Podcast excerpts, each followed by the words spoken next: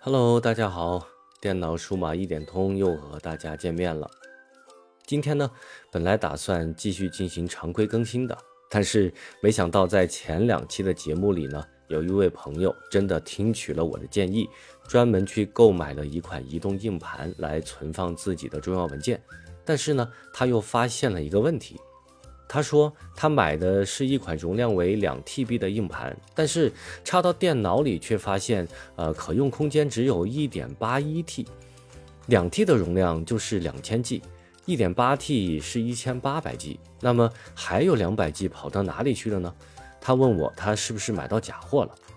其实呢，这个问题呃是个很小的问题，这位朋友呢也没有买到假货，确实他的可用空间也只有一点八 T。但是呢，这个问题也确实是很有代表性的，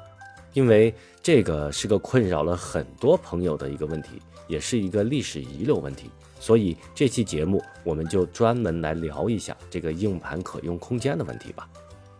首先呢，如果这位网友正在听这期节目，那么你不妨先去找一下你买的这款移动硬盘的包装盒，看一下上面是否有针对这个问题的特别说明。它大概的意思是。硬盘的具体容量，厂商在出厂的时候是按照一千 G 等于一 T 这样的算法来算的，所以二 T 的硬盘它的容量就是二千 G。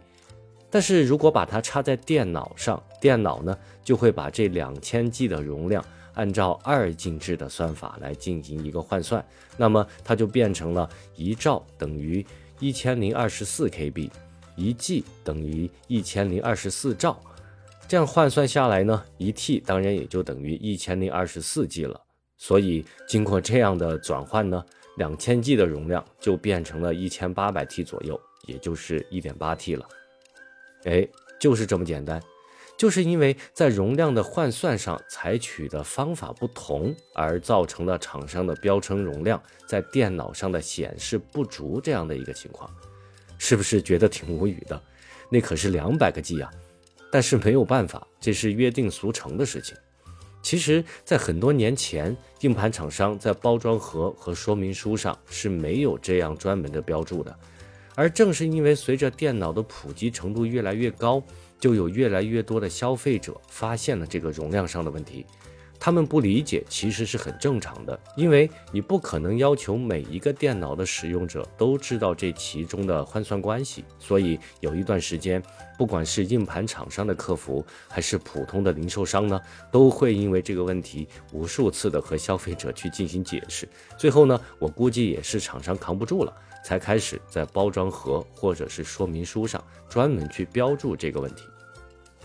那么。为什么从最开始的时候，硬盘厂商就不直接按照二进制进行转换呢？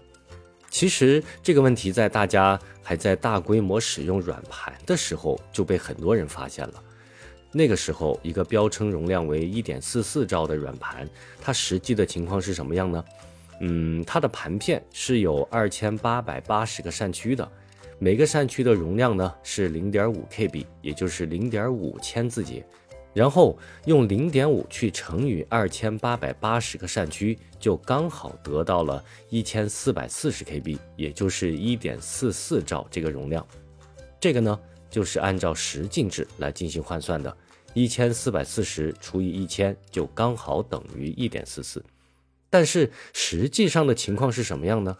实际上是每个扇区零点五 KB 的这个容量。它是通过二进制换算出来的，所以一点四四这个容量就非常的奇怪。因为如果完全按照二进制来算的话呢，应该是一点四一兆，但是如果又完全按照十进制来换算的话呢，它又变成了一点四七兆。所以我们真正看到的一点四四兆这个容量，它是混合了二进制和十进制才得出来的容量。那么我们又应该如何去解决这个问题呢？呃，说到这里，大家是不是已经感到有些头晕了？所以解释到这里呢，我也不打算继续往下说了，因为如果继续说下去，那就会牵扯到另外一种标准，或者是硬盘的制作流程，不同的文件系统对磁盘可用空间的影响，呃，不同的操作系统对可用空间的不同标识方法等等的，这个呢就显得太过于硬核了。而且对于普通的消费者来说，了解到这么深层次的东西，好像也没有特别大的意义。我们只需要记住，造成现在这种硬盘的标称容量和实际显示容量不符的情况呢，是目前业界里已经约定俗成的一件事情就可以了。而正是因为换算方式不一样的原因，我们买到手里的硬盘容量越大，实际上损失的空间就越多。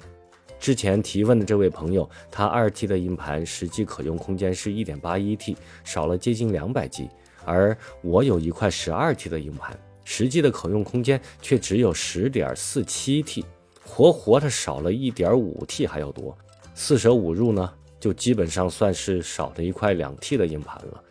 所以大家合理的去看待这个问题就行了。当然了，只要是和存储空间相关联的产品，基本上呢都会出现这样的问题。比如我们的手机也会出现厂商标示一百二十八 G 的容量，但实际上它的可用空间也没有那么多的情况。最后呢，既然说到了移动硬盘，那么就接着容量这个话题，再顺带说一下使用移动硬盘的一些注意事项吧。第一呢，就是数据线的问题。如果你买回来的移动硬盘，它所使用的数据线不是通用接口的，那么这根数据线，请一定要把它保管好，千万不要乱放。最好呢，就把它一直插在移动硬盘上，以免在丢失的时候还要花费额外的钱去购买相应的数据线。而且呢，呃，因为呃时间的关系呢，可能过了很长时间，你这根线才找不到了。那么那个时候你还能不能够买到这根线，也不好说了。另外呢，就是在移动硬盘工作的时候，我们不要去拔掉数据线，而且在读写操作结束以后，一定要先在系统里面去卸载掉移动硬盘，再去拔掉数据线，否则呢，就有数据丢失的风险。当然了，像是注意移动硬盘的保存方式，保存环境不要过热，也不要过湿，同时也需要尽量的避免移动硬盘受到外力的冲击，这些呢，大家也一定要多注意。好了，这期的节目就差不多到这里结束吧。非常感谢这位网友对我的信任，专门去买了一块移动硬盘来做数据的备份，也非常感谢你能够找我咨询相关的问题。现在呢，这个播客节目虽然关注的人不多，听的人呢也少，但是只要有你们的关注，这个节目我就会一直做下去。再次感谢你们。这里是电脑数码一点通，我们下期再见，拜拜。